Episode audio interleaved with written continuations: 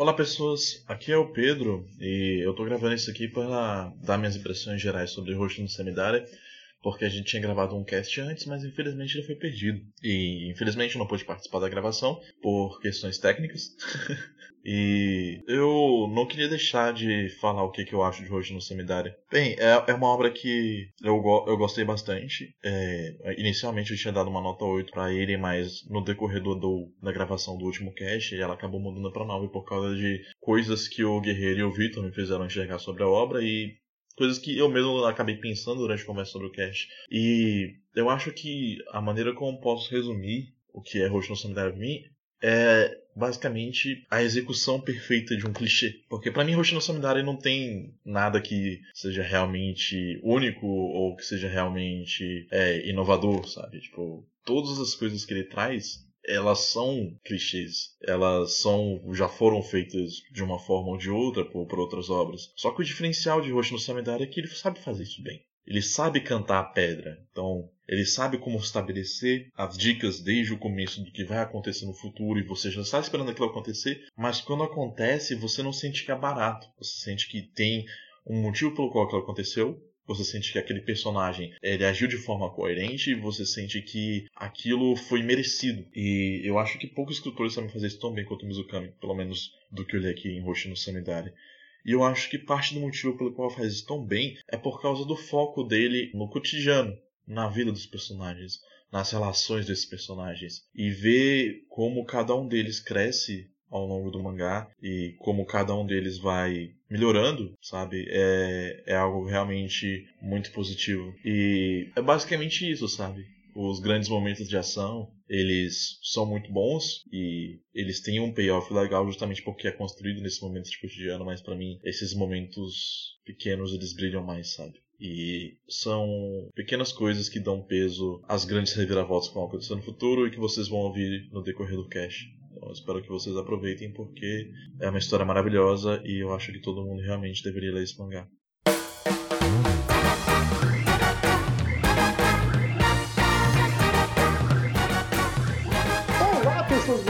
Sejam bem-vindos a mais um Quadro Quadro, aquele podcast gostoso de cultura pop japonesa audiovisual. Eu sou o Kei, estou aqui com Gabriel Guerreiro. Olá pessoas, sejam bem-vindos à segunda versão desse podcast, com um elenco diferente. Olha aí, quem diria. É, é com dois a menos. Não. Um porque bebeu demais. Não. O outro, ué, o Caio Não. não tinha participado do, do anterior, não? Não. É, então com um a menos porque ele bebeu demais. E um a mais porque eu que tinha bebido demais. Mentira. Ah, mas a gente tá aqui com o Vitor Hugo também. Olá, tudo bem? Pois é, é, depois de computadores pegando fogo, depois de muita merda, a gente finalmente conseguiu fazer uma outra gravação de Rush no Seminaré. Uhul! É. Vamos lá.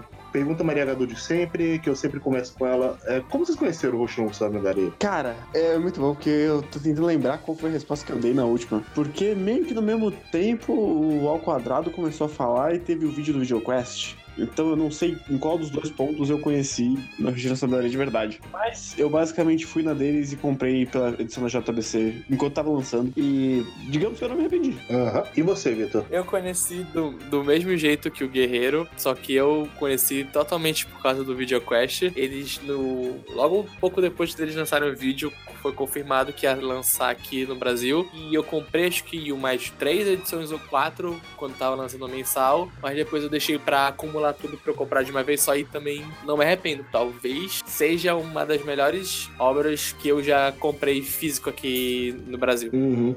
É, é um dos meus mangás favoritos também. É, eu não comprei ele todo físico porque o grana apertou, mas eu tava acompanhando, eu tenho três volumes dele. E eu conheci, eu tava andando no My Anime List e eu trombei com um My Anime List amigo meu, aí eu tinha visto que ele tinha marcado como um dos animes favoritos dele, ou dos mangás favoritos dele. Aí eu, hum, então deve ser bom isso aí, deixa eu ler. Eu, nossa, de fato, é uma coisa boa. Aí eu entrei no mundo de Mizukami. Spirit Circle não vem pro Brasil, a culpa é sua. Porque você não terminou a coleção. É verdade. Desculpa, gente. Peço perdão pelo vacilo. Mas bem, do que se trata Hoshino Samidare ou Lúcifer e Martelo? Essa é uma boa pergunta. Na verdade, é uma história da salvação do mundo dentro de um bairro. Essa é meio que a definição do Mizukami, inclusive. Alguma coisa assim. Uma história cotidiana da salvação do planeta. Alguma coisa nessas linhas. Mas é basicamente uma grande homenagem ao Battle Shonen. Principalmente um Battle Shonen mais anos 80 e anos 90, assim. Um Battle Shonen mais simples. Um Battle Shonen de, de várzea, de rua. Uma coisa que eu vivo vendo pessoas discutindo era se ele é- uma ou não desconstrução de Battle Shonen. Eu acho que não. Eu diria que não. Eu diria que ele tá muito mais homenageando mesmo do que vendo as engrenagens e pensando por que, que elas funcionam. Assim, ele vê as engrenagens, ele sabe por que elas funcionam, ele brinca muito com o gênero, mas ele não tá desconstruindo nada. Ele tá repetindo as tropes todas, mas sabendo o que ele tá fazendo. Sim, tá tipo sendo um, um. Uhum. Mas mesmo assim, ele brinca um pouquinho com as expectativas. É, tem aquelas cenas de Eti que, opa, opa, na real, tipo, tá humano até demais. Não tá uma coisa sexy, bonita, só tá estranho. Você está falando do grande monstro. O grande monstro Jamila? Isso. Grande momento. Aqueles grandes momentos. Tem também algumas coisas tipo. Ah, beleza, os personagens principais, eles não necessariamente são os heróis salvar o mundo, eles também querem destruir o mundo. Isso é abordado. E, de fato, é, é uma coisa que vai até o fim com isso. E brinca um pouco com essa expectativa, pelo menos eu fiquei, hum. Mas é, ao mesmo tempo que ele brinca muito com essa expectativa, ele mexe em algumas coisas, ele tá sempre repetindo as tropes, ele não tá mudando as coisas ou levando aquilo a uma grande consequência, como outras desconstruções fariam. Mas uma coisa que eu gosto muito, ainda falando desse, desse momento do começo, é, sem grandes spoilers, é como a arte do Mizukami melhora durante o Lucifer Martelo, que no começo ela é muito qualquer coisa ainda. E ele vai pegando jeito durante. É legal de ver. Porque eu gosto muito dele da metade pra frente, tanto em quadrinização quanto em arte mesmo. Mas principalmente no Spirit Circle, que é o melhor visualmente, pelo menos, a melhor história dele. Vamos lá, vamos por tópicos antes de começar a parte de spoilers. É, uma coisa que eu tava vendo era, no, no gênero de lutinha, eu senti que a parte lutinha per se não foram as que mais me empolgaram, mas sim o contexto das coisas. Eu diria que é né, competente, assim, pelo menos no Uhum. começo. É. Sei lá. É que agora a gente já tem o contexto do, do resto do Mizukami. E porradinha boa mesmo, ele vai fazer só em Sengoku Yoko. Uhum. Aqui é meio que, ah, tá cumprindo tabela. É, tipo, tem- é porque tem que ter. Tem que ter a porradinha. Sim, to- eu, eu nunca me senti, tipo, empolgado com a porradinha per se, de tipo, oh, esse soco aí foi muito legal. A não ser cenas do final. Mas, tirando É, essas cenas momento, de momentos finais, eu, tipo, ah, ok.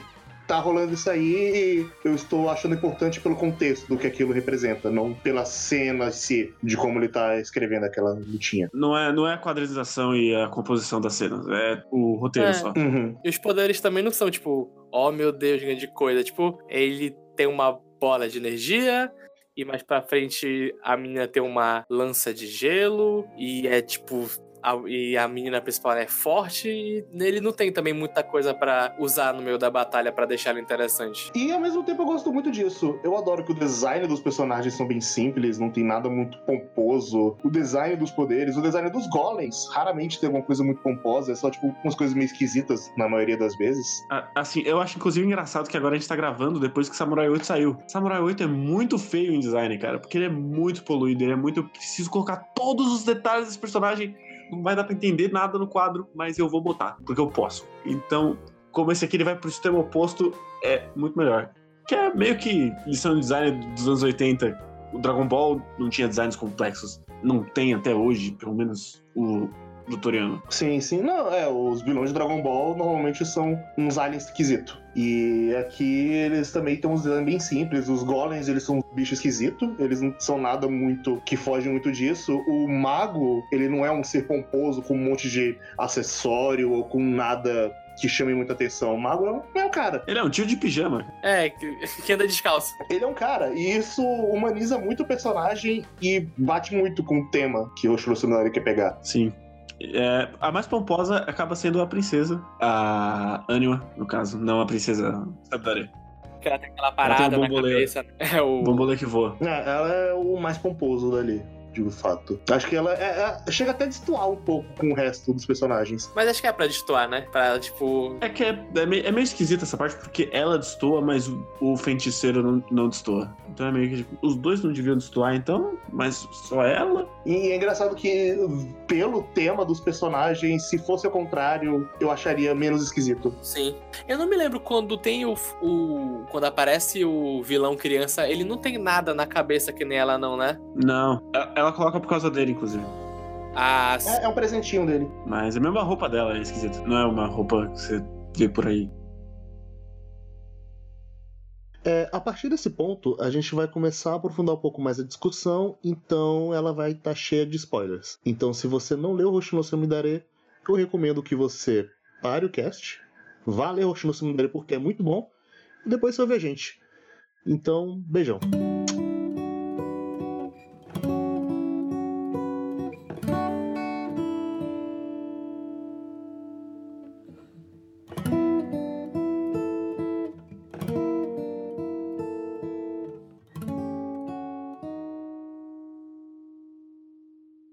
Agora, a gente tá falando bastante de que o design dos personagens, eles mexem com o tema. O que que vocês diriam que são os temas de Hoshino Samidare? Pra mim, ele é um grande coming of age, assim. é, o tema mais óbvio é crescer. O tema mais óbvio que o do bate é crescimento. Uhum. É, a parte mais óbvia é o crescimento e como você aprende a lidar com as coisas, seguir em frente. Mas acho que um dos temas dentro do tema de crescimento que mais aborda ali é sobre como você se conecta com as pessoas e as coisas. É isso também. E como você, enquanto crescer, você precisa trazer a próxima geração, ajudar ela a crescer também. Você não pode só crescer sozinho e seguir em frente. Sim, tem que ajudar as outras pessoas a crescerem então. O que tem a ver com você se conectar com outras pessoas, não se isolar. Diferente do que o vô dele, grande, grande vô dele. O grande jogo dele pregou a vida toda, ele meteu corrente dele literalmente e ele falou: não se conecte com as pessoas, você vai se fuder. Aí depois ele se conecta com as pessoas. Aham. Filha da puta. Mas eu diria que esses dois são meio que os grandes grandes pontos que o mangá vai tratar. Ele trata algumas outras coisinhas aqui e ali, mas o grande mote seriam esses dois. Uma hora um, uma hora o outro, e vai variando. Bem, acho que é isso que a gente consegue falar sem dar spoiler sobre a obra. Então, vamos falar abertamente do que a gente achou, os melhores momentos, o que a gente achou de cada personagem. Podemos, podemos começar dizendo que é uma das mais óbvias jornadas do herói possíveis. Ele faz todos os passos um por um, certinho. Na sequência. Exatamente. Uhum. O Mizukami leu o livro, falou, vou fazer. Parece, vamos ver se dá certo. Sim, mas isso é uma coisa que é, é muito importante a gente acabar citando, né? Porque estamos num mundo em que Game of Thrones acabou de acabar. E, É verdade. cara, Foi uma merda. o, o que, ele importa muito pouco. O que importa é o como. Então, você usar a estrutura mais batida do mundo não vai fazer história ruim. Se você escrever bem. Souber usar. Sim, porque o, o que fica pra você não é. Ah, isso aconteceu, isso aconteceu, isso aconteceu, isso aconteceu. O que fica com você é, nossa, o momento que o personagem reagiu àquilo ter acontecido. Ah. Eu, eu gostei muito daqueles personagens, você ficou atrelado com eles, pela forma que eles reagem àquele mundo, pela forma que eles tomam as ações, e não necessariamente as ações em si. Então. Não vai ficar na sua cabeça que o, o Cavaleiro de Cachorro é o mestre do. do. do. Puta que Corvo. pariu, agora vai começar. Porque são 600 personagens, eu não vou lembrar o nome de ninguém. Eu não lembro o nome de ninguém, eu já aviso isso. Do, então ninguém lembra o nome de ninguém, a gente vai falar pelo animal, beleza. Do, o Cavaleiro de Cachorro é o, o líder, é o mestre do Cavaleiro de Lagarto. Ninguém vai lembrar disso. As pessoas vão lembrar do momento do Cavaleiro de Cachorro chegando com uma pose muito legal no parquinho. E aí a Sandaria vai falar: Ah, seria muito mais engraçado se você cair de cabeça. E aí ele faz e cai de cabeça. Esse é o momento que vai ficar com as pessoas. Sim. Sim, são esses momentos. É, um- uma das coisas que eu adoro é como esse mangá começa. Com o, o Yuri acordando e ele fala: Ó, nossa, eu acordei com um lagarto me encarando. E quem quebrou o silêncio foi o lagarto. E aí ele joga o lagarto da janela. É, é uma o ótima lagarto maneira de volta. começar, tipo, mostra muito qual é a vibe que você vai seguir nessa. Eu acho muito bom que o lagarto tem aquele tique dele ficar batendo na mesa sempre que o cara faz alguma coisa muito idiota pra ficar chamando a atenção. É, eu, eu gosto muito que Hoshino Sandaria não é um, não é um mangá que vai te, te fazer gargalhar, mas ele vai sempre tirar um sorrisinho com uma piada idiota. Ele é um mangá de comédia, de fato, mas eu nunca senti que ele tava necessariamente querendo que eu risse. Ele não tava, tipo, olha essa cena engraçada, ria, ria, ria. Ele- a- As coisas simplesmente aconteciam, estavam fluindo. Sim, ao mesmo tempo que ele não é o, o- aquele, aquela história dura, estoica, que é muito pesada. Você tem que ler no escuro, a luz de velas. Ele consegue ser sério sem ser trevoso. Ele, ele é sério sem ser Ed. Ele é realmente um mangá é, adulto, porque são os dramas de uma pessoa adulta. Tipo, ele treinando pra ficar mais forte e se fudendo muito porque o corpo dele não tá pronto pra aquilo, ele só se quebra todo dia até ele conseguir se acostumar. E até ficar doente por causa disso. Eu acho que ele é uma coisa leve que você leva a sério quando você precisa levar a sério. Porque é um daqueles mangás que se a gente falar o que acontece nele, falar, tipo, por alto tudo, só vai parecer muito ridículo. É tipo a piada do. Como também estamos no mundo de acabou de sair Vingadores Ultimato. É tipo a parte do Vingadores Ultimato quando o Thor vai explicar exatamente o que acontece no Thor 2 quando tu fala em voz alta, é só muito idiota. Não faz sentido aquilo sem estar no contexto. Tipo, se tu realmente falar o que acontece no rosto do Semidare, tu fala, cara, isso não é legal, isso é uma merda. Esse, esse, mangá é muito ruim, cara. Não tem como ele ser bom, mas quando tu lê e tem o contexto do que tá acontecendo nele, aí sim ele fica interessante para você. Uhum. É mais uma vez mostrando que o como é muito mais importante do que. Porque como aquilo, a coisa que tá sendo ridícula, tá sendo mostrada, tá de uma forma maravilhosa. Principalmente aquele abraço ridículo. Sim. Grandes momentos de televisão. Tem que abraçar o ridículo. Do do, do, papagaio, homem e da menina mágica. Sim, eles assistindo o, menino, o desenho da menina mágica. E, e, e, são essas coisas. Quando você abraça o ridículo, você pode fazer coisas maravilhosas com ele. Inclusive botar a menina mágica e o papagaio pra ser vilão depois. Aham. Uhum. Não, só acredito. E eu, eu achei que a menina mágica ia ser mais recorrente através de cosplay por causa da piada da Hakudo. Ah, eu nem pensei nisso, na verdade. Cobra. É, da cobra. A menina da cobra. Que. Gosto muito da menina da cobra. Eu acho que se ela seja minha personagem favorita. Aí não, Ah, porque meu Aí não, porque tem o lagarto. Além do Yuri, do lagarto, tipo, tirando ele, eu acho que é ela. Ah, gosto muito do corvo, porque ele é Ed. Ele é, um, ele é um bom Ed, cara. Eu, eu gosto muito da quebra de expectativa de o que, que ele vai ser, o que, que ele é de verdade. Uhum. Aham. Porque a história ela quer vender no começo tanto que ele é o Sasuke, cara. Mas tanto! e aí, no episódio seguinte, eles já estão bebendo na casa do Yuri e comendo tudo que tiver na geladeira. O cara tava comendo o alface do moleque, velho. Porra. Era um repolho, não era nem alface. repolho do moleque. Porra. Mas. É o desespero. Quando vocês diriam que a história pegou vocês mesmo, assim? Cara, eu acho que foi quando o Shinonome, o do cachorro, morreu. Ah, eu acho que foi quando, no primeiro volume já, quando tem a parte do avô dele, eu já fiquei, hum, é isso aqui. Foi na hora que ele fez o desejo por favor dele, foi. Hum, isso aqui, hein? Foi. Tem coisas aqui. Eu falei, hum, isso aqui tá pegando lugares legais. Mas quando o Shinonome morreu, bateu de, nossa, isso aqui realmente tá levando pra lugares. Tá, tá, o, o jeito É. que os personagens encaram a morte dele, todo o arco pra o Cavaleiro do Lagarto pegar o seu. ter, ter o seu próprio luto. Inclusive, Aham. o luto é um dos temas que eu gosto muito de como ele aborda. Sim. Sim, é, é bem bom porque não é tipo, você tem que ter o seu luto. Assim, não, ele mostra vários. Todo mundo encara o luto de, um- de uma maneira especial, porque no final, todo mundo encara a morte de um jeito muito pessoal. Isso, isso é uma coisa que não tem um, um jeito certo de encarar a morte, digamos assim. E eu gosto que ele trata isso com o devido cuidado, por uma série tão escrachada assim. Sim, Aham. sim. E é um tema recorrente o tempo todo, porque a Samidare, ela quer basicamente destruir o mundo, porque a, a princípio você leva a, a pensar que, ah, beleza, ela é doente, ela vai perder os poderes dela por causa da anima, quando tudo isso acabar, mas antes disso ela quer destruir o mundo pra o mundo acabar com ela. É porque é, aquele grande sentimento de meio de festa, que é tipo, se você for embora do meio da festa e o resto, como é que você não vai estar Aham. aqui? Como é que tu vai perder o que tem depois? Vai ser maneiro. Ela prefere acabar tudo. É o jeito dela querer encarar a própria mortalidade. E isso vai recorrendo, porque, por exemplo, quando o Shinonome morre, tem todo o questionamento de tá, você queria destruir o mundo, e por que você, você se deveria estar se sentindo triste por uma pessoa que morreu, porque você queria destruir o mundo e ela ia morrer de qualquer jeito, na teoria? E a resposta é sim, você pode se sentir triste por ele. Sim, aí depois ele tem uma outra com o menino do rato, o nosso querido Ratatouille. Melhor, porra, menino do rato, fiquei, fiquei baqueada. Mesmo com 20 mil Death Flags, eu falei, não, estão brincando comigo. Ele não vai morrer de verdade. Não vai, mentira isso aí, pessoal. É, é fake news aí, morreu. Cara, na hora que ele pisa nessa história, ele já tem todos os deck flags do mundo. Porra, e pior que na hora eu achei que a menina também ia morrer. Eu falei, puta merda, morreram dois. Porra, da hora eu fiquei.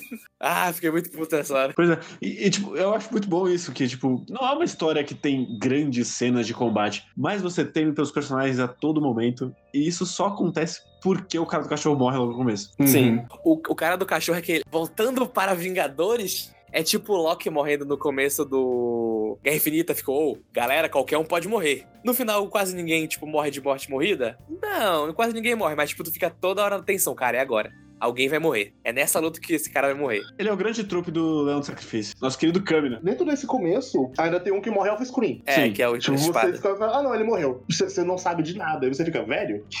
Depois você pega o background do personagem, você entende, e ele é muito importante pra história, mais importante do que você imaginava, porque ele é apresentado como, ah, então, a gente encontrou os caras e eles morreram. Inclusive, eu gosto muito de que ele junta os 12 cavaleiros, tipo, foi basicamente, ah, vamos achar eles aqui. E eles só foram aparecendo organicamente, foram sendo jogados ali, a maioria. É, eu, eu gosto que não é a grande jornada pra encontrar todos os cavaleiros do seja lá o que eles viam na lua quando eles eram crianças. Eles só foram aparecendo, tipo, ah, tá aqui, tá aqui, galera, todo mundo junto. Chegou mais três. Eita, tá completo. E É. a princípio eu tava com medo de, tipo, a maioria deles serem só background por causa disso. Aham. Já, beleza, eles são só ferramentas e foda-se, mas. Eles têm o seu espaço, não são todos que têm um arco, assim. É, não, um arco, tipo a menina da galinha. Qual o arco dela? Não sei. Pô, a menina da galinha, ela aparece bastante ainda. Ela é. É, ela aparece, por causa, Ah. ela aparece por causa do coruja. Sim, e- não, e do, do corvo também. Ah, é verdade.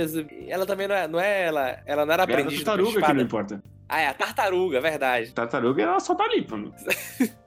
Se tu não tivesse me falado, não lembrava que tinha tartaruga até agora.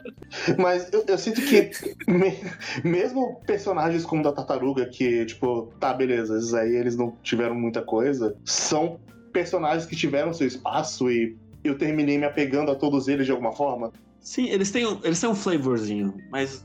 É, tinha que completar. Não, não dá pra dar espaço pra todo mundo sem canibalizar o espaço de outro. E eu não sei lá, não trocaria o espaço do, do coruja pra botar mais tartaruga. Foda-se a tartaruga. Não, não, eu adorei os personagens que foram desenvolvidos ali, todos eles foram as escolhas certas, e não foram as escolhas que eu mais esperava de serem desenvolvidas. Você olhava o design do, do gato, aí você fala, ah, tá, esse aí vai ser o gordinho bucha que tá ali. É, é o gordo, foda-se. É, o- é, é, o- é o- é o gordo otaku. É, é- é o gordo otaku, é, é o estereótipo, e não, ele é o personagem do caralho. Sim. É, o poder dele, tipo, tu fala, caralho, velho, esse cara, esse cara pensou. Mas uma, uma coisa que eu gosto muito do Mizukami é que ele sabe que ele não precisa ficar empurrando plot, plot, plot, plot, plot. Ele pode sentar os personagens, colocar uma garrafa de saquê e passar um capítulo inteiro só com eles conversando e interagindo. E tá tudo bem. Nem todo capítulo tem que ser uma explosão de cabeça. Tá tudo bem, Shingeki no Kyojin. Você pode colocar os seus personagens pra interagir. Você não precisa do plot o tempo todo. São esses momentos de, ah, beleza, é um capítulo inteiro. O que aconteceu sobre a história do capítulo? Nada. Eles São os personagens interagindo, eles estão crescendo dentro de você. E tudo, na hora de você jogar o plot, começa a ficar mais importante. Sim. O que, que aconteceu nesse capítulo? Foi o aniversário da Semidare. Isso importa pro plot? Não. Tiraria esse capítulo? De maneira nenhuma.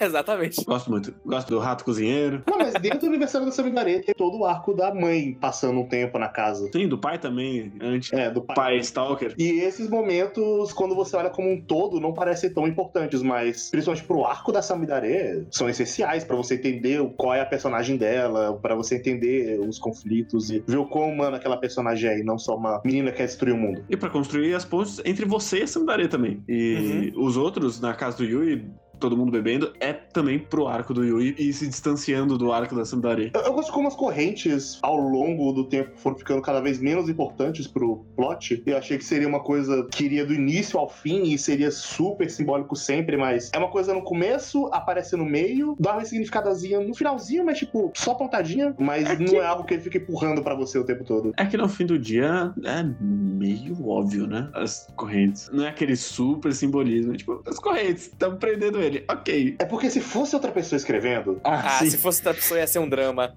Oh, o que são as correntes? Eu tenho certeza que ele ia ter um grande poder de corrente no final. uhum. Ele ia ter um poder de corrente. Ele ia ter um poder de corrente. sabe no final quando ele vai apertar o botão? É grande momento. Não, não ia ser um botão, ia ser uma corrente.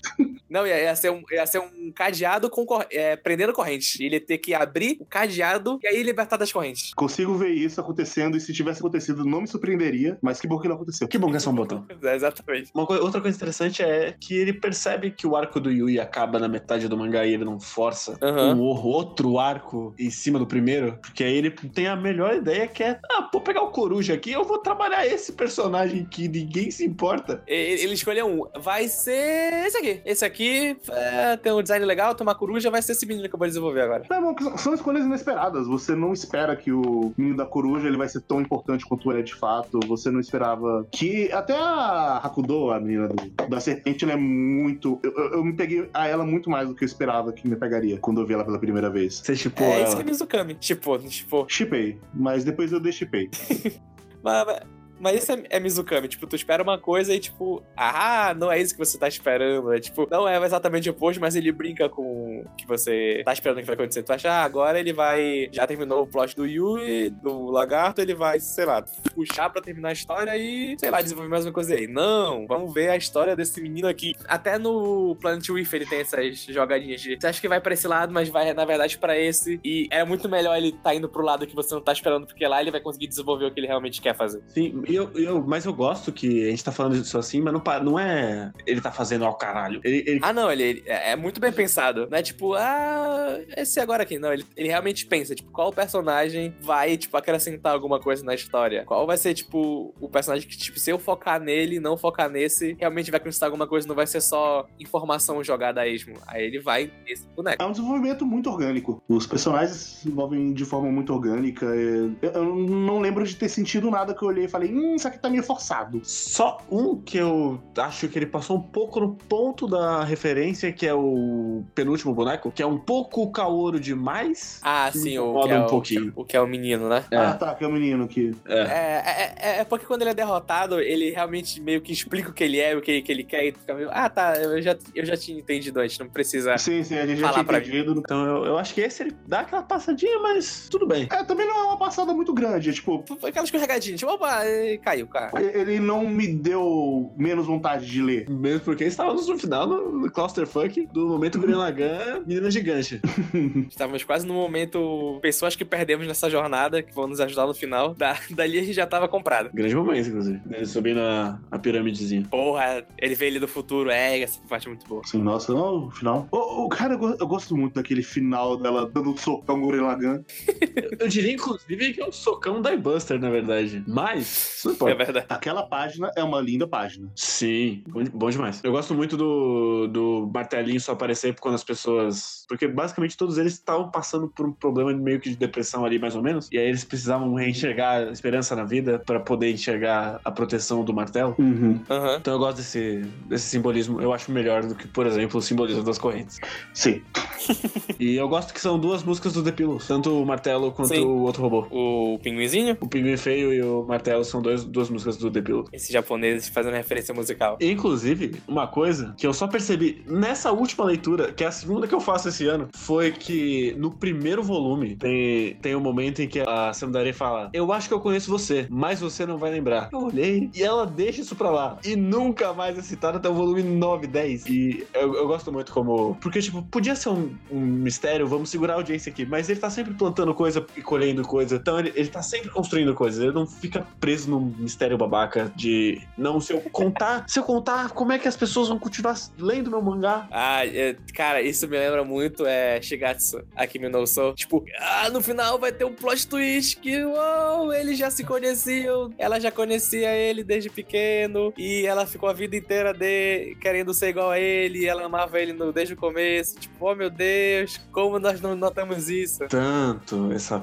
porra de eles se conheceram na infância, mas não lembram, cara. Isso é um clichê tão chato. Tem um anime inteiro baseado nisso.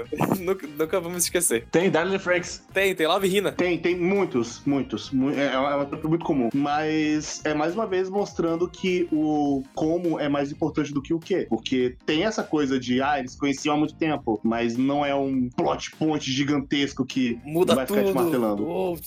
Inclusive, ele faz mais disso. Ele tem aquela do. Ah, cuidado com a coruja. Só, só, só soltam isso e depois lá pra frente que é reforçado. Não fica martelando isso, não tem um. Hum, por que ele tava falando? Por ter cuidado com a coruja. A coruja aparecendo no meio de canto, assim, nas sombras. Ele ela, ela falando. Cuidado com a coruja. Aí beleza. E depois. Então, assim, ele sempre deixou coisas jogadas ali e ele não ficou martelando ali. Aconteceu organicamente quando você olha pra trás, tava ali o tempo todo. Sim, é porque ele não, ele não joga um bagulho vazio e depois ele explica. Ele coloca uma coisa que ela tem um sentido já, e aí ele só ressignifica ela depois. Tipo o momento deles que, que eles estão o tempo todo no, no pinguinzinho. Mas se eles não tivessem no pinguinzinho, os momentos já tinham significado por si próprio. Uhum. Que, inclusive tem várias, várias traduções muito boas. Tipo, eles se beijando, eles quase se beijando. E ele, ele certamente acordou de pau duraço. Eu, eu gosto daquela piada clássica de tipo, ah, eu tive um sonho tão bom. Nossa, eu tive um sonho estranho.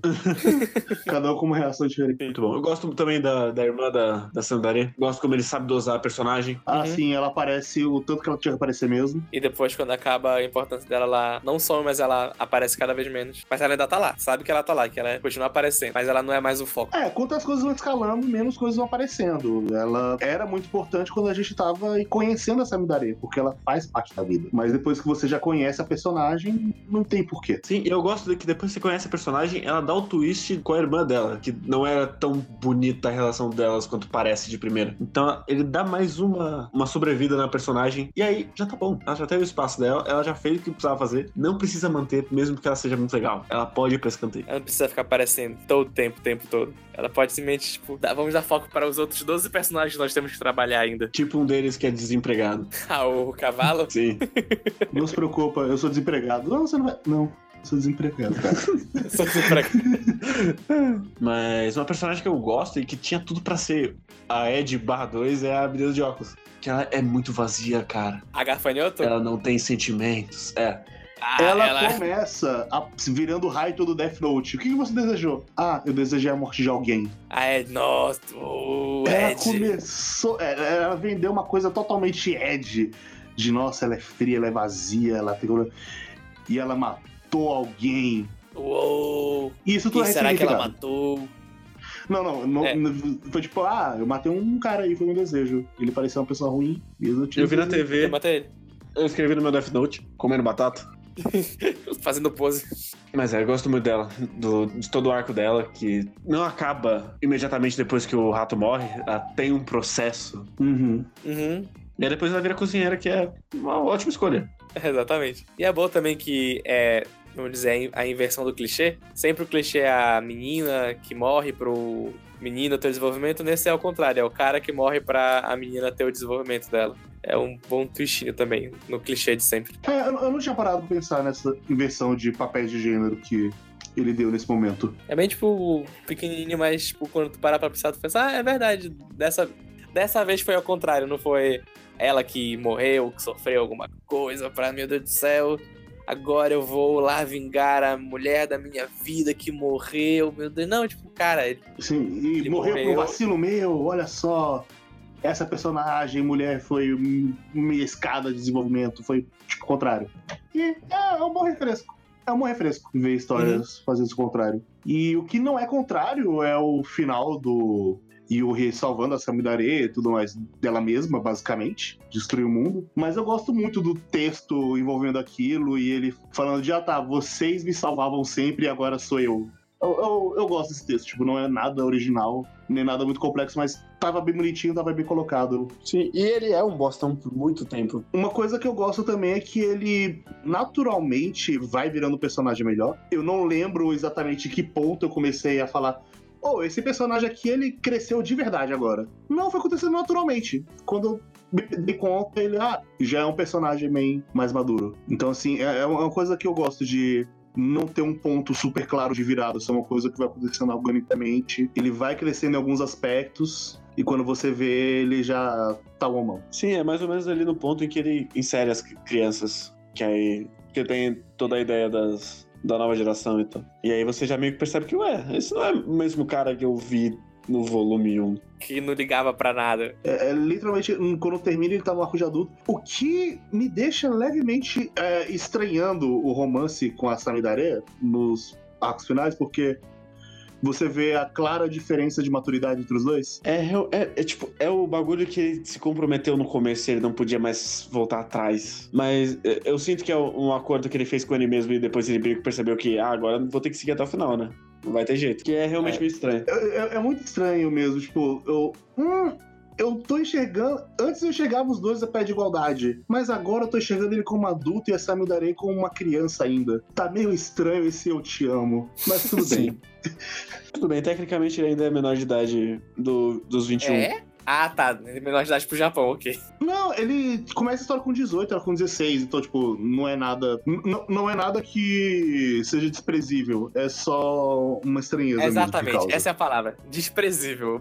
Mas aí fica fica meio esquisito, mas aí ele já tava no volume 8, né? Não ia ter como ele cortar esse romance agora. Porque a gente não tem realmente o grande momento dela maturando também, porque a gente tem o time skip depois. Aí no time skip tá tudo de boa, porque ela tem 27 e tem 29. Sim. Aí tá de boa. Aí ele hashtag escolheu esperar. Mas a gente deu várias voltas e a gente não entrou no ânimo na ânima. Olha aí. Que se, se é uma discussão sobre ser adulto, nada melhor do que duas grandes crianças como os seres mais poderosos do universo. Ah, eu acho o, o plano do Animus, de como ele vai destruindo a Terra, tão legal, que ele vai destruindo do futuro pro passado. Então, tipo, ele cada vez vai voltando e destruindo uma depois da outra, porque ele quer muito destruir a Terra. Aí quando eu Uhum. vi, tipo, quando eles explicam isso, tipo, explicam o que são os cavaleiros e por que eles ficam voltando, voltando e voltando. Tipo, que quando começa ele a falar, tá, a gente tem que deter esse cara que é do mal. Mas vocês me falaram que vocês lutaram contra eles an- antes e perderam. E se ele vai destruir o mundo, se vocês perderam, por que ainda existe o mundo? Por que ele não tá destruído? Aí, tipo, quando vai vendo que, tipo, ele vai destruindo do futuro pro passado, cada vez mais, até, tipo, chegar finalmente no final e ter destruído todas as possibilidades da Terra se, se reerguer, tipo, é muito legal. E a motivação dele pra isso é porque ele pode. Sim, é porque quando você chega numa criança de 8 anos e fala, sabia, você tem poderes de Deus. É.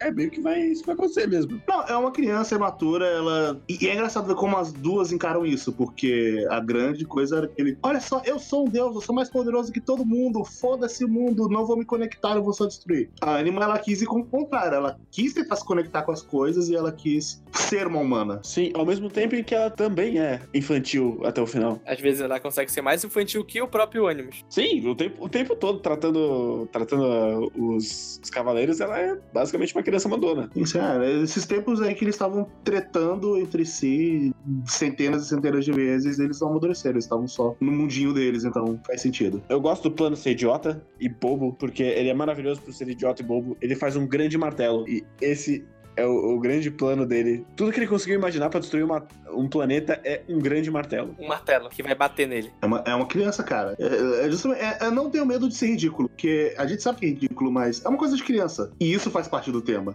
De que, ah, beleza, a criança pensou no martelão e vai destruir tudo. Eu não sei se na versão que o Kay leu tinha isso, mas na edição da JBC, no final eles falam lá, realmente explicam que as pessoas que já tinham lido Rosto Nacional têm duas teorias principais.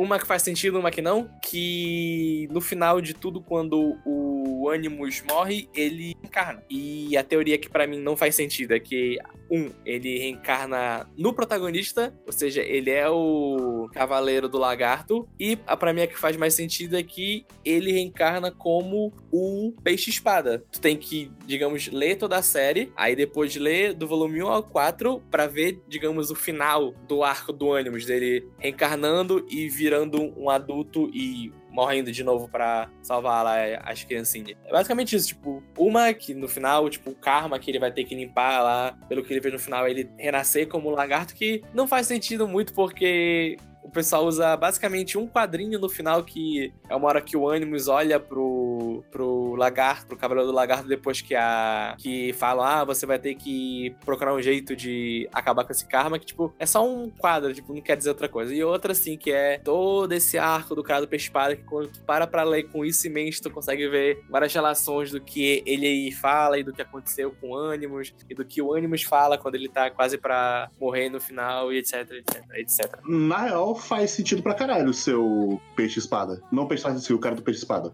Como é que é? Porque, porque tem a fala que ele, ah, eu vou precisar de uma vida de uns 500 anos pra, pra limpar todo esse karma, que é o tempo que o velho vive. E. Mas eu acho meio idiota esse bagulho de, ah, não, porque o Shino Sandaria tem 14 volumes. Não, cara, tem 10. Para com isso. Não, é. é. Você tem, tem 10. Eu sei que tem Sabe, 10. tem, tem, É só- tem 10. Você lê duas vezes, faz ele ter 20. Ah, então você tá falando que, tipo, o volume 1, 2 e 3, 4, eles são ao mesmo tempo 11, 12, 13, 14? É isso que você quis dizer? Isso. Isso. É, é isso, é isso que as pessoas falam. Eu- Oh, oh Eu acho boy. isso- Não, é 10 volumes, no seu cu. É só, tipo. É o jeito que as pessoas falam na internet. As pessoas são burras, a gente sempre tem que lembrar disso. Agora, coisas que as pessoas falam na internet, eu nunca fui atrás, eu nunca. Mas vocês manjam sobre o universo compartilhado de Mizukami? Cara, Assim, então. é querer forçar um pouco, né? Mas. ah, é que, tipo, pra mim, o Bizukami ele é meio que a mesma coisa que. Ele é o New Gamer japonês. O, o New Gamer japonês, que no caso é o Bizukami, é porque, basicamente, muito que ele usa do, do universo dele é, são coisas que ele acredita, então acaba conectando uma coisa na outra, que é a parada de reencarnação sendo ciclo e karma e tal, essas coisas. Não significa que é o mesmo universo. Uhum. Deus Americanos não tá no universo de Sandman, mas você consegue encaixar as mesmas coisas porque o New Gamer acredita que, as- que o mundo funciona daquele jeito. Então tudo tem mais ou menos a mesma cara. E eu não encaixo isso como o mesmo universo, mas é o jeito que o Mizukami enxerga o mundo. Basicamente é meio que assim. Mas eu também não procurei, porque eu só. Primeiro que eu não me importo com esse grande universo. Não é como se tivesse ligações muito grandes que eu dependesse de uma obra pra ler a outra. Sabe? Vamos com calma, gente. Senão daqui a pouco tem Tsubasa aí do, do Mizukami e ele não vai conseguir acabar e vai cagar tudo. é, é isso aí? Tem mais vocês querem falar? eu Acho, acho que é. Leia Rojo no Samidare. Assim, chegou até aqui, não entendeu nada, porque a gente não fez uma linha cronológica. É, assim, a gente. Se você chegou até aqui e não entendeu nada, e você acompanha o nosso cast, porra, a gente faz isso sempre. A gente literalmente sempre interpreta que as pessoas que estão ouvindo a gente, a partir de um certo ponto, já leram a obra e estão aqui pra ouvir opinião. Dito isso, facilmente um dos meus mangás favoritos. Sim, é um dos meus mangás favoritos. É engraçado que acho que esse é um dos casts mais curtos que a gente gravou, porque é uma coisa simples, Soshi no Samidare. Eu não sei se tem muito o que falar sobre ele, mas tudo que ele fala eu gosto bastante. Então, assim, não saiu um cast super longo e tudo mais, porque é uma história simples, mas histórias simples são muito bem-vindas. Sim, eu acho que pelo menos nós três aqui, a gente tem tudo meio consolidado na cabeça sobre Rotina Sadare. Não tem grandes discussões a serem tidas, é mais realmente conversar sobre. Pois é, é isso aí. Beijo, pessoas. Tchau, tchau. Não, vamos pra leitura de mais comentários! Calma, volta. ね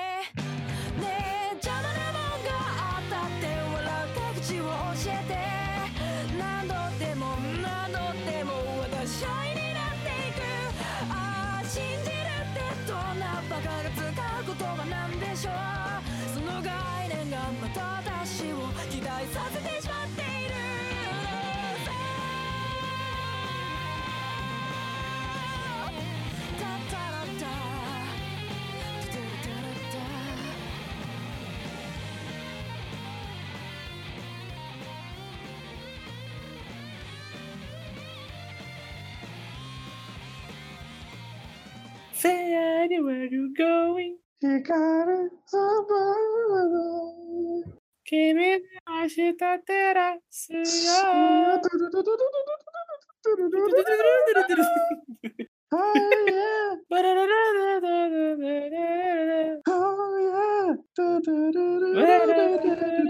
Leitura de e-mails e comentários. Yay!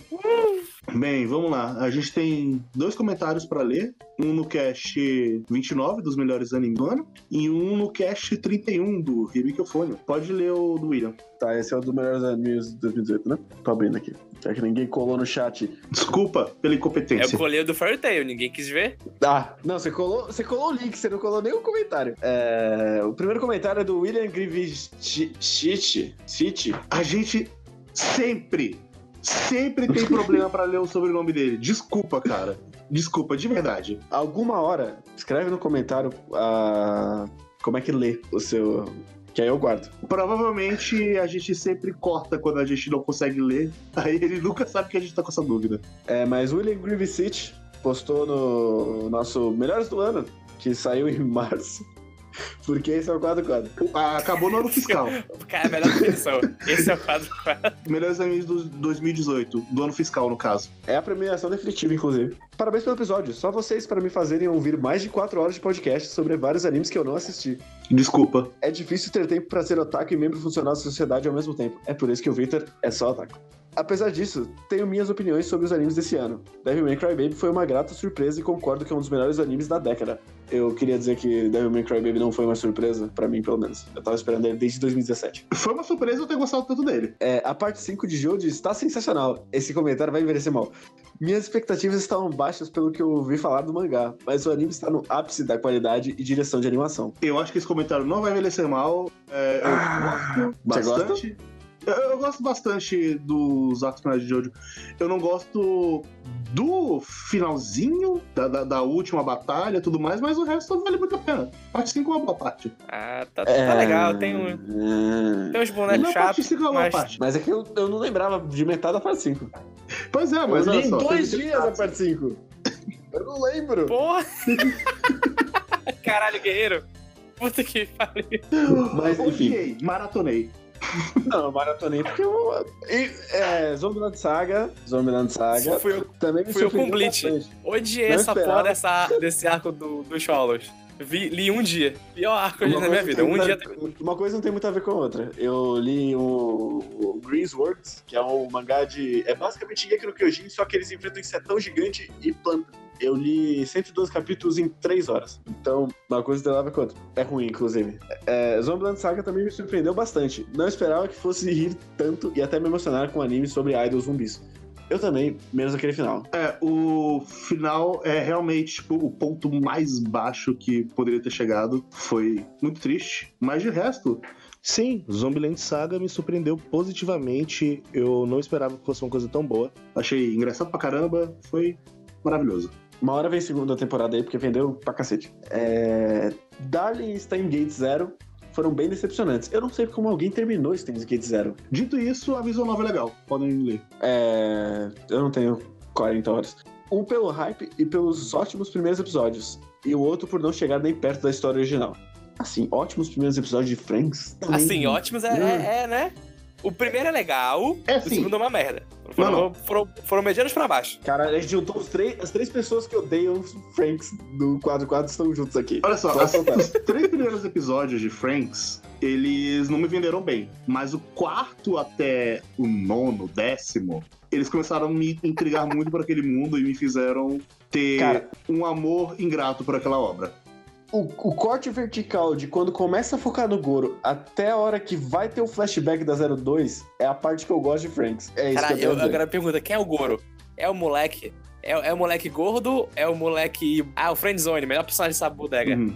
Porra, É, que, que- Esse, esse corte que tem uns quatro episódios são a parte que eu gosto de Franks. Mas, cara, eu gostava muito. Eu, eu, eu não vou me entender muito. Tem dois textos de Franks mostrando meu amor e meu ódio. É. Ai, cara. Franks Cara, é, é eu cheguei no triste final, que eu, eu dropei fiquei no episódio 16, quando acaba o arco do, da 02 e nunca mais vi.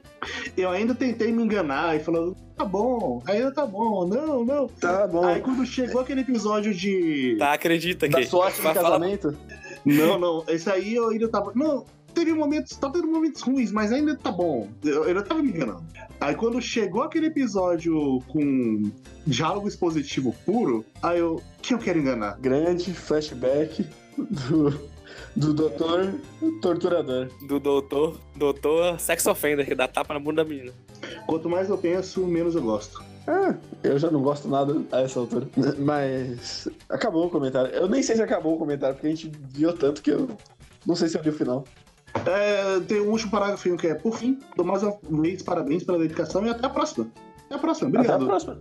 Espero que essa seja a próxima. Espero que você tenha lido Roshino Sandori.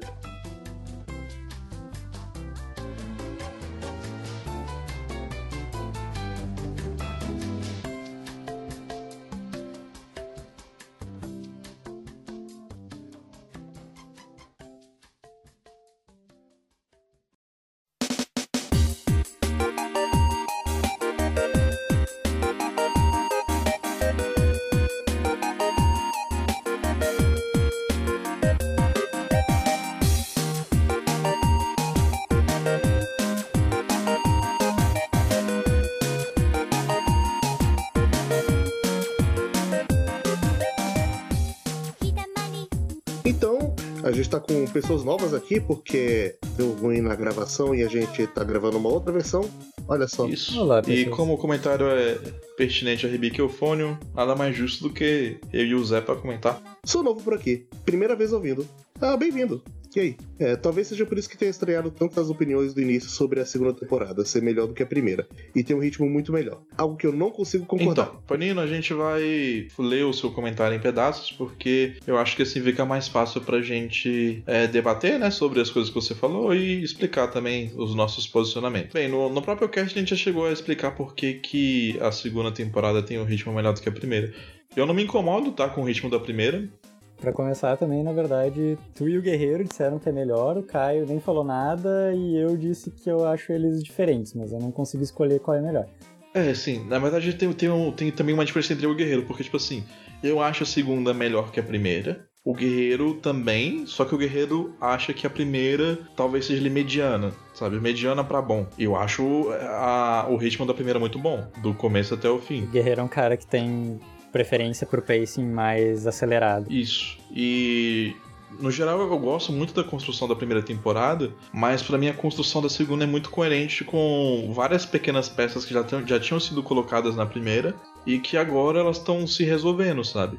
E como todo o impacto emocional tá na segunda temporada, tá? pelo menos a maior parte dele, então isso acaba ajudando a, a- no pacing, ajudando a carregar a história melhor. E assim, por um tempo eu até tinha essa ideia também de que o pacing da segunda temporada era ruim, mas de fato essa opinião ela se quebrou depois que eu, que eu reassisti agora, porque não é ruim. E as reclamações que eu vi o pessoal fazendo antigamente, principalmente o pessoal porque eles reclamavam muito da- do primeiro arco, né, da, da Mesora e da Nozomi. O arco, ele não é longo, ele dura quatro episódios. O, o arco, ele tem uma ligação com coisas que aconteceram na primeira temporada, tem ligações com coisas que vão acontecer ainda na segunda temporada e todos os personagens estão intrinsecamente envolvidos ali, sabe? Tipo, apesar de ser de ter um foco ali na Mesora e na Nozomi, em nenhum momento elas roubam a cena a ponto de o anime deixar de ser sobre cômico, sabe? Então, as, as reclamações que eu geralmente via em relação ao ritmo da segunda temporada, que se focam muito mais nesse começo, pra mim elas não, não são válidas, sabe? Eu não acho elas pertinentes. Então, eu acho que nesse caso a gente vai ter que concordar e discordar realmente, porque não tem como. É, e o meu ponto, então, destrinchando um pouquinho melhor, é que eu, por exemplo, ao contrário do Guerreiro, sou o cara que tem mais problema quando o pacing é um pouco. O ritmo é um pouco atropelado demais. Por exemplo, eu não gosto dos primeiros arcos de Fullmetal Alchemist Brotherhood, sei lá. Um exemplo que me ocorreu agora. Mas eu, eu entendo isso, Zé, também. Porque eu, eu também não gosto do, do começo do Road. É o motivo pelo qual eu não consigo reassistir ele, na real. Mas varia pra mim, sabe? Enfim, mas continue. É. Desculpa. Então, eu acho o ritmo da primeira mais cadenciado, mais constante. Ele dá mais tempo pra desenvolver pequenas coisas, digamos assim. É, eu não diria que ele chega a ser contemplativo, mas ele, enfim, ele dá mais tempo pras coisas, sabe? Tem um ritmo cadenciado e constante. E a segunda temporada, ela tem muito mais coisa acontecendo, mas em nenhum momento o pacing que precisa ser mais rápido pra poder contar todas as histórias que ele precisa contar, em nenhum momento ele chega a ser atropelado, sabe? Em nenhum momento, na primeira vez que tu assiste o anime, tu fica confuso com alguma coisa. Então, é isso que eu acho de diferente, basicamente. Não, não acho de forma alguma que seja ruim o, o ritmo da segunda, nem da primeira. Estou ouvindo e comecei a pensar: poxa, será que sou tão velho assim e não há mais tantas pessoas vivas hoje em que tenham descoberto o Kyoto Animation com o Canon 2006? Descoberto no sentido de, por exemplo, ter assistido e se maravilhado com aquela cena da dança e parado pra pensar: tem algo diferente com esse estúdio? Vocês viram o Canon 2006? Não. Vi, e, mas eu não vi em 2006. Eu vi canal 2006 depois que eu já tinha assistido o Clannad por volta de 2010, 2011. Mas a- algo que eu acho curioso assim é porque, tipo assim, eu- eu já vi Canon, eu sei que o Kei já viu Canon, eu gostei de Canon, o Kei não gostou Pra de Canon. ser justo, em dois aspectos é que eu não gosto de praticamente nada daqui e o Canon 2006 eu assisti em 2006, então eu tinha 12 anos, então eu não sei qual é a minha opinião se eu revesse. Cara, essa opinião é completamente inválida, basicamente. Eu acho que você tem que rever esse conceito de não gosto daqui por definição depois dessa, tá? Ah não, é porque as outras coisas que eu vi daqui eu vi com- mais velho.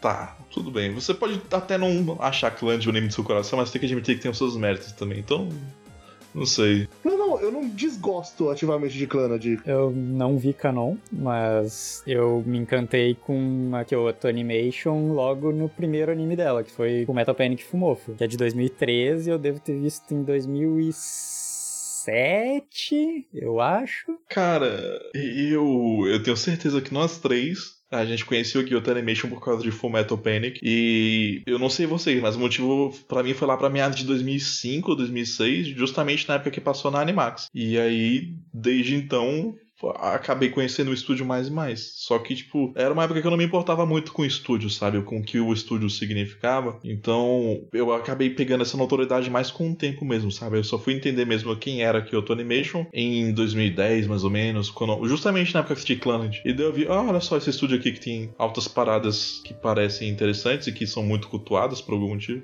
E algumas delas eu, inclusive, tinha preconceitos que foram quebrados ao longo dos anos. Eu também não sabia qual era o estúdio quando eu vi Full Metal Panic, mas claramente tinha melhorado da primeira temporada pra segunda. E especialmente tem umas cenas de perseguição e coisas do gênero que são maravilhosas. Assim. Nisso, o estúdio realmente se destaque.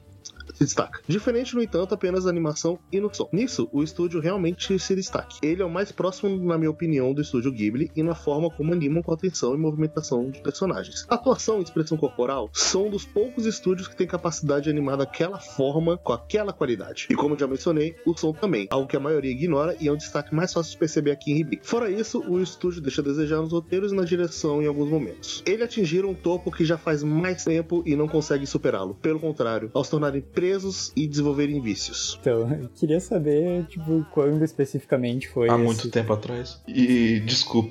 É, eu também queria saber essa parte do topo, porque pra mim isso não faz muito sentido. Ah, na verdade, se você for acompanhar a, a trajetória do estúdio, ele tá, na verdade, se superando a cada produção. É esquisito, sabe? Talvez você possa falar assim em relação ao topo, em uma condição de nível de vendas e marketing, porque, sim, os grandes sucessos do, do estúdio, os, os maiores sucessos foram Haruhi e Keion. O que não quer dizer que o estúdio não está bem agora, mas se você estiver falando de qualidade, a... o estúdio claramente está dando bons passos para frente, sabe? Você, Panino, você disse aí que. É, qual foi a sua frase? Pera, cadê, cadê? Ah, fora isso, o estúdio deixa de desejar nos roteiros e na direção em alguns momentos. Eu concordo com essa frase por causa da- do, do final dela que você diz em alguns momentos. Eu acho que tem animes e animes da Kyoto Animation, sabe? Tem animes que de fato tem uma, uma direção e uma narrativa que são mais fracos, e tem animes que são le- levados através disso de uma forma muito boa e de uma forma muito bem, bem colocada e muito expressiva. E no caso, eu acho que animes como Keion, animes como Hibiki Euphonium é, e Haruhi são animes que estão na excelência da, da narrativa e da direção do estúdio, sabe? Especialmente Hibiki Euphonium e Keion. Eu acho que tudo que eles fazem é muito bem pensado e muito bem trabalhado. E eu também concordo em função do, do, do que ele termina com. eh, em alguns momentos, né? Que, tipo, sei lá, no fim é um estúdio bem comercial e não consegue manter a excelência o tempo inteiro e tal. Mas eu acho que o nível é bem interessante na média, assim. Tipo, acho que o anime que a gente mais reclama é, em termos de direção e roteiro, deve ser Violet Evergarden mesmo. Tipo, e mesmo assim ele não é uma coisa Sim, horrorosa. na real tem, tem animes piores na Kyoto Animation que Violet Evergarden, sabe? Então, não sei. O Game Phantom World tá aí pra Eu gente. queria entender quais são os vícios que eles desenvolveram. Que Pois é, isso é, é outra parada que eu queria entender também, porque pra mim, na verdade, ele é um estúdio bem variado, sabe? Qual, seria o vício? O Slice of Life? O romance? Tipo, não sei. Pra mim, ele varia muito, sabe? É, eu, eu só ia comentar que, tirando da cabeça as coisas que eu lembro de ter visto da Kyoto Animation, eu não consigo identificar nenhum vício que o estúdio faça, alguma coisa que ele fique se repetindo o suficiente para falar que, ah, tá, isso Não, aqui é um tem. vício. Tipo, mesmo quando, por exemplo, vamos supor, ah tá, beleza, ele tem muitos animes com, com estética moe, digamos assim. Mas os animes em si, eles têm estéticas diferentes entre si, sabe? É até meio engraçado como o pessoal puxa que os animes da Kyoto Animation têm o traço parecido com o Keion, sendo que na verdade Keion é um dos animes que tem um traço mais único deles, sabe? É mais fácil você puxar é, é mais fácil você puxar Ryoka pra comparar com os outros animes da Kyoto Animation do que Keion. É, É porque Keion é mais cartunesco, sabe? E os outros animes da, da Kyoto Animation geralmente eles puxam pra um traço humor mais voltado pro realismo. Assim, pra ser bem sincero, todo estúdio é meio que isso que você falou, sabe? Não existe nenhum estúdio perfeito no qual as coisas sempre vão, vão ser vão ser boas e os trabalhos vão ser bons em roteiros e em direção em todos os momentos. Sabe, tipo, isso não existe na nossa realidade atual. E isso é uma característica de qualquer estúdio. Então, tipo, eu entendo que talvez isso te incomode na Kyoto Animation, porque a gente tem realmente muitos fãs que são é, xiitas, né? Mas assim, eu acho que quem tem uma visão objetiva entende que é um estúdio que tem também suas falhas, mas que admira o estúdio muito mais pelos seus acertos do que pelo, pelos pequenos deslizes, sabe? Porque a gente sabe que isso faz parte. Como o Zé falou, tipo, é, é, uma, é um estúdio Sim, sim. comercial. Eu, né? eu acho que o único estúdio que eu consigo de fato apontar que ele comete vícios nas obras é a PA, mas é, só alguns animes específicos que você vê que é, de fato dentro do roteiro das coisas originais e em vários animes eles pegam as mesmas dinâmicas, mas tudo bem. Ok, continuando. O Kyoto Animation pode até ter alguns bons animes, mas são todas séries que você diz serem boas, mas sem nunca deixar de mencionar anime junto. Entre animes podem se destacar, mas até o momento não há nenhum que você possa dizer que seja bom mesmo, independente da mídia como outros estúdios não raro conseguem fazer. Eu não entendi muito bem o que ele quis dizer com isso,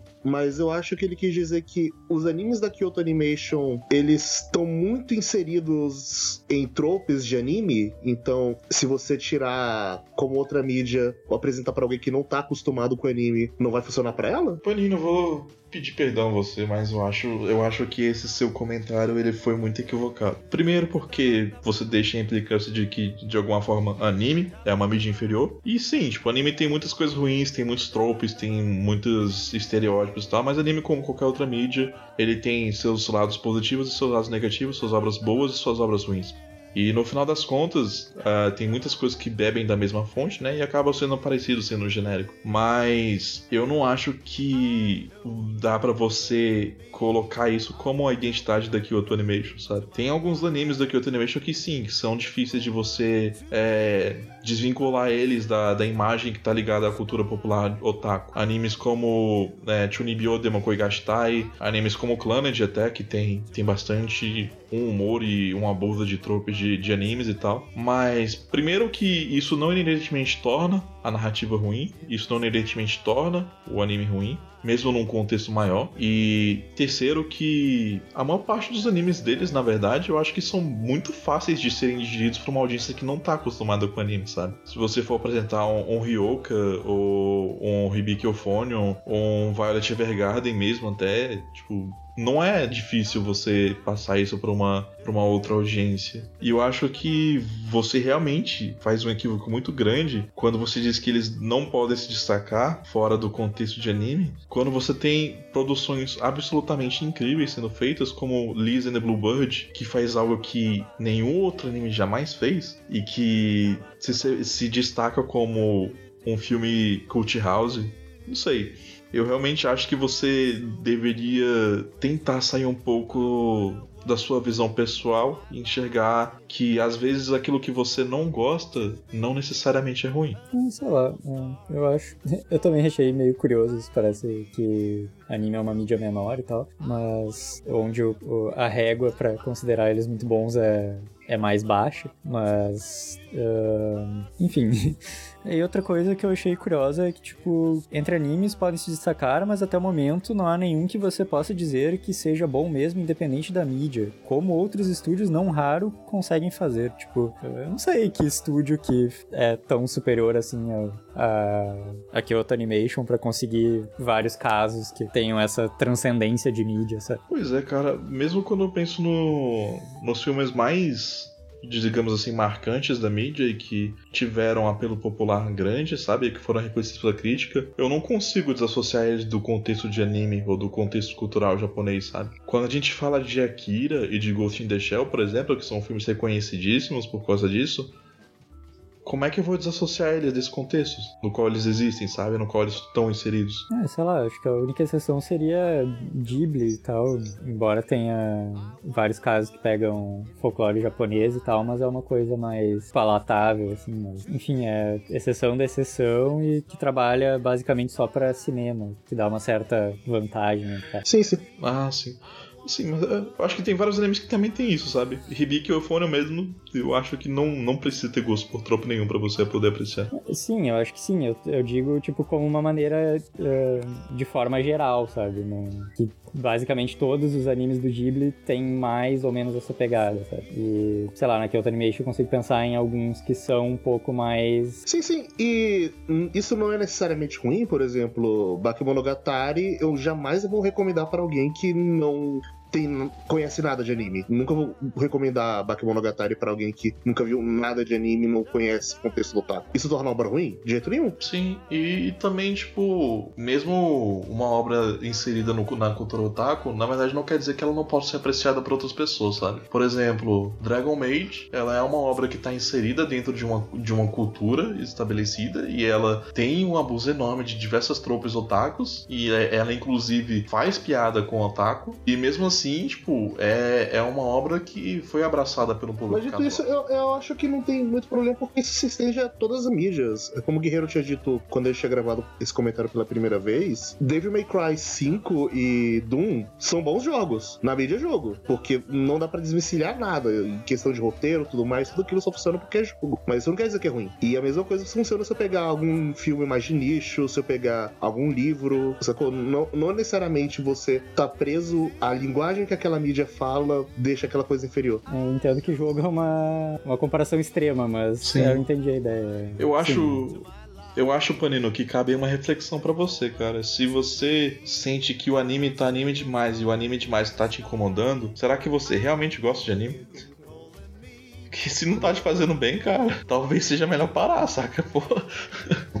Segunda temporada de Big foi exibida junto com Fune wo Amo, que nem é o melhor exemplo mesmo, e mesmo assim já se destaca como outro nível de qualidade. Ah, alguém viu? Tá na minha lista pra assistir. É. E eu não posso falar que é melhor ou que não é melhor, mas eu acho que Hibiki se destaca como um exemplo de ótima qualidade. É, eu, ou tem algumas coisas que o Panino coloca ao longo de todo o comentário dele que meio que são críticas vagas, sabe? Tipo, Ele faz uma crítica, mas ele, ele joga um argumento que na verdade ele, é- ele não tem muito por onde entender ele, sabe? A gente não consegue entender por que que Hibiki não tem o nível de qualidade de Funewamo, por exemplo, sabe? Por que, que Hibiki não tem essa qualidade? Tipo, eu não vou exigir isso dele porque é um desabafo, sabe? Mas é, me dá um pouquinho de incômodo viver isso, sabe? Porque eu não acho que você, por não gostar de algo, você precisa desmerecer isso, sabe? É, cansei de esperar pelo estúdio subir de nível, mas ao invés disso vierem com porcarias como Violet Overgarden. Desculpe o desabafo. O que eu sinto é que ele, depois de ter visto animes mais antigos, como da época do Canon 2006, ele encontrou coisas ali que ele queria encontrar em outras obras da Kyoto Animation, só que ele nunca encontrou e se frustrou bastante com isso. Pode ser que seja isso, mas de qualquer forma é in- inegável que o estúdio evoluiu, ainda que seja pra um lado que não fosse Pra o que ele mim- esperava. É, é besteira porque eu vejo ele puxando exemplo ruim, sabe? Tipo, Violet Evergarden é, é uma obra medíocre, sabe? Tipo, ninguém, ninguém discorda disso aqui entre, entre nós. Mas você teve Hibiki, é, você teve Koe no Katachi, você teve Lizzie and the Blue Bird, você teve Dragon Maid. Tipo, tiveram coisas boas, sabe? Que mostraram que o estúdio ainda tá crescendo, que o estúdio ainda tá evoluindo, que ele faz coisas diferentes, que ele faz coisas que, inclusive, é, nenhum outro anime já fez. Inclusive, eu acho que eu recomendaria Kono Kotachi pra quem não tá acostumado com a mídia anime, parando pra pensar. É isso aí. Tá. É isso aí. Ah, obrigado. Eu espero que você tenha ouvido isso, porque se você ouviu isso, quer dizer que você leu o Roxo no Samidare, ou você só pulou também.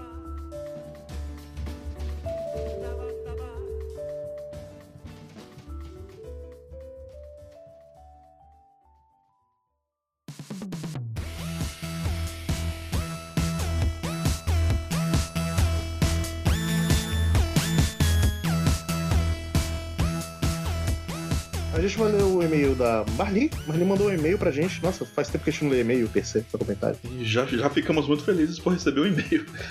Sim. Realmente faz um bom tempo. Obrigado, Marli. E diria o guerreiro: Ah, ninguém mais manda e-mail hoje em dia. tá, tá por fora esse menino. Mas enfim, a Marli, ela mandou um e-mail dizendo: Olá, sou a Marli e comecei a ouvir vocês recentemente. Olá, Marli. Espero que você esteja gostando desse podcast. Gosto muito de Hibiki e Euphonium. E minha leitura sobre as relações da Kumiko na obra é que não se trata de Yuri Bait. O que ocorre entre ela e a reina me parece bem físico, apesar de maturo. Se bem lembro bem, vocês mesmos mencionaram que a reina é infantil, o que se exprime bem na paixão platônica meio que da infância dela. Bem, é... sim, a gente chegou a comentar sobre, sobre isso. Eu falei que eu não acho que seja Yuri Bait, dado o contexto da obra, mas por não se, não se encaixar necessariamente nas relações que a gente tem aqui no Ocidente, as pessoas não entendem isso. Mas eu concordo com você, basicamente. Eu acho que elas têm alguma coisa assim e que uma coisa não exclui a outra, sabe? As outras relações da, da obra não excluem a relação que as duas têm. Não acredito que a relação com a Asuka seja uma coisa fraternal relacionada com a irmã da Kumiko. De alguma forma, acho que a Kumiko admira e gosta da Asuka. Talvez um pouco do jeito que a Reina gosta do Taki. Não sei, é, talvez, mas eu também não vejo tanto um paralelo assim com a irmã, mas é, eu também não vejo tanto paralelo com o Taki, sei lá, Taki e Reina, no caso. É, acho que cada coisa é uma coisa. Não necessariamente elas têm que. Sim, cada coisa é uma coisa, mas eu vejo relação com a, com a irmã da, da Komiko porque muitas das cenas que a Komiko tem com a Asuka, elas são colocadas em paralelo direto com a, com a Mamiko e ou elas têm cenas muito encaixadinhas uma do lado da outra, sabe? Pra mostrar que, tipo, tem uma coisa se espelhando ali. É por isso que eu vi mais dessa sim, forma. sim, tem certos aspectos que sim, tipo, a, a questão de tá talvez abandonando o instrumento e tal, e outras coisas que aparecem, mas sei lá, de forma geral, acho que ela não, ela não projeta na, na Asuka como um todo a irmã, entende? Sim. E bem, a, a- eu, eu, não, eu não vejo a relação da Kumiko com a, com a Asuka dessa forma romântica, né? Mas eu consigo entender porque alguém veria dessa forma, sabe? E no final das contas, a Asuka, ela meio que se encaixa no arquétipo de Onesan, então eu entendo. É, pra mim é a Kogari, sabe? Então, É, sim, na qualquer. Negócio ali que fica levemente tendencioso, assim, pra esse lado, mas não, não acho que seja de fato, é mais a, a admiração mesmo. Sim, então eu também acho que seja. Mas não vejo problema com o outro lado. A Komiko não pensa no Shuichi em quase nenhum momento. Inclusive, evita ele depois de dar um fora nele. Não acho que o anime mostre qualquer momento que ele seja especial pra ela em algum nível. Bem, Sim, total. Não, eu discordo. Sim, tipo, ela não pensa nele com frequência da mesma forma como ela pensa na Reina, por exemplo. Só que é uma relação diferente, é uma relação que já dura muito tempo, sabe? Às vezes a gente não se pega pensando assim com tanta frequência nos nossos familiares por causa dessa proximidade. Então, tipo assim, eu não tô nem falando questão de romance, sabe? É só porque a relação dos dois ela é muito próxima. Eles são íntimos um do outro, mesmo que eles não tenham necessariamente, né? aquela intimidade de escola, né? Aquela intimidade dos problemas do, do cotidiano escolar. Só que, por exemplo, sim, a Komiko evita o Shuichi depois de dar da questão do festival, né? Depois de ter dado um fora indireta nele. Só que no final da primeira temporada, ela tem um momento com ele justamente antes da, da apresentação, no qual ela dá apoio pra ele, ele dá apoio pra ela, entendeu? E vice-versa. E isso acontece também na segunda temporada, em diversos momentos e tal. Eles são personagens que eles se apoiam indiretamente, sabe? Isso não necessariamente leva pra um lado romântico, pelo menos não nesse ponto da história e não na forma como eles quiseram retratar aqui, mas existe uma relação entre os dois e o Shuichi é um personagem que ele não é sem nenhuma importância, por assim dizer. Não, sem nenhuma importância eu acho exagero, mas eu não sei se ele tem essa intimidade. Quer dizer, tipo, eu acho que ele acha que ele tem, mas eu acho que ela não acha que ela tem, não. Quando eu digo intimidade, eu não digo, tipo, não no sentido de ser melhor amigo, nem nada assim, sabe? É mais porque, tipo, ele conhece ela há tanto tempo que é uma coisa que acaba sendo natural. Mas ele não necessariamente tá dentro do círculo de coisas mais profundas da que estão na cabeça da Kumiko, sabe? Ok, deal. Porque, tipo, por exemplo, ela usa a palavra aqui especial. Eu acho que especial realmente é uma palavra muito carregada pra gente falar que o Shuichi é especial pra ela, saca? Mas ele também não é, tipo, ninguém, saca? Ok, po- podemos fechar um consenso por aí, então. Talvez eu esteja idealizando muito a obra para o que eu gostaria que ela fosse e o que ela representa pra mim, por ser mulher e por me identificar com muito com aquelas situações. Bem, eu eu não acho, tá, Marli, que você esteja idealizando muito a obra, porque no final das contas eles meio que brincam com essa questão de sabe, da, da visão que as pessoas têm do que tá acontecendo e aí a gente não tem, na verdade, a noção completa de como é nenhum dos personagens, sabe? A, a obra retrata isso. Então, tem uma parada ali de linhas turvas que você pode facilmente se identificar de alguma forma ou interpretar uma coisa que outra pessoa não vai interpretar, sabe? E é totalmente cabível e válido. Ainda mais porque muita gente gosta de usar o argumento da Light Novel, né? Como se ele fosse verdade, mas o anime é o anime, a Light Novel é a Light Novel, sabe? E o anime já mudou bastante coisa em relação à Light Novel, então não tem por que levar uma coisa como verdade em detrimento da outra. E por fim, eu, eu acredito bastante na, na interpretação pessoal acima de qualquer outro, sabe? O autor pode ter as intenções dele, mas no final das contas a maneira como você consome a obra é sua. Então eu não vejo problema com você fazer isso. Continue com o bom trabalho, Marli. Obrigado, Marli. Obrigado, Mali. Obrigado. Continue com o bom trabalho de ouvir a gente. Isso. E mandar e-mail, por favor. É, por favor, mandem e-mails, vocês aí. A gente gosta muito de ler e-mails, gosta muito de conversar. Mandem comentários também. E é isso aí. Somos carentes, queremos e-mails, queremos conversar com vocês. É isso aí. Então, tchau, tchau! Tchau, tchau!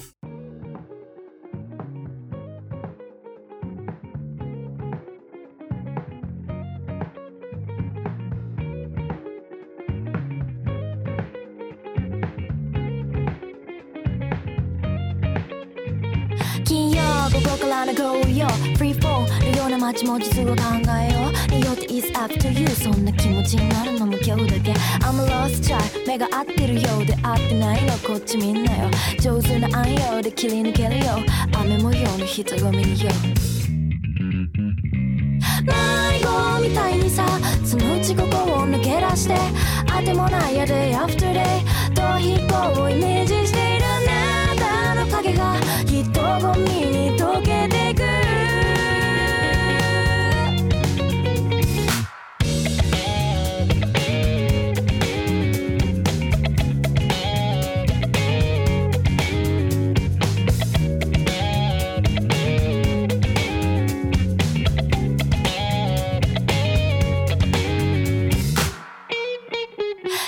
性格良さそうなのが一番苦手だそうとウェイしてるその本心に興味津々。まあ嘘だけどさ薄れてくあの日の進行心私にいい顔した次の子までは Keep it sweet 嫌な感じ。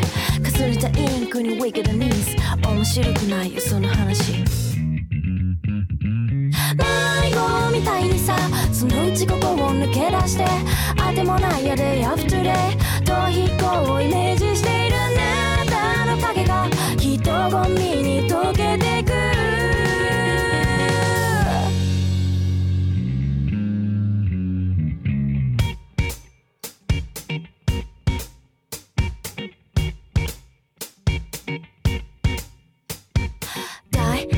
あなたもうここにない Like dreaming あなたはいない。風のよういつもそう。Die, die あなたもうここにない。Like dreaming Die, die あなたはいない。風のよういつもそう。痛いやあなたといつかこうこう抜け出して。あてもないや Day after day 逃避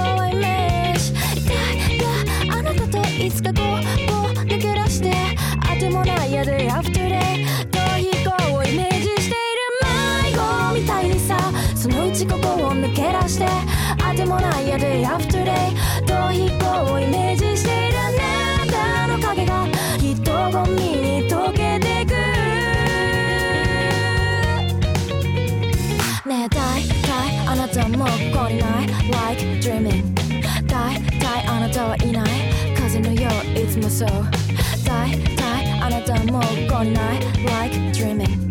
大体あなたはいない。風のよういつもそう。金曜午後からの Go よ。Free fall のような街も実は考えよう。Youth is up to you そんな気持ちになるのも今日だけ。I'm a lost child 目が合ってるようで合ってないの。こっちみんなよ。上手な暗用で切り抜けるよ。雨模様の人を見るよ。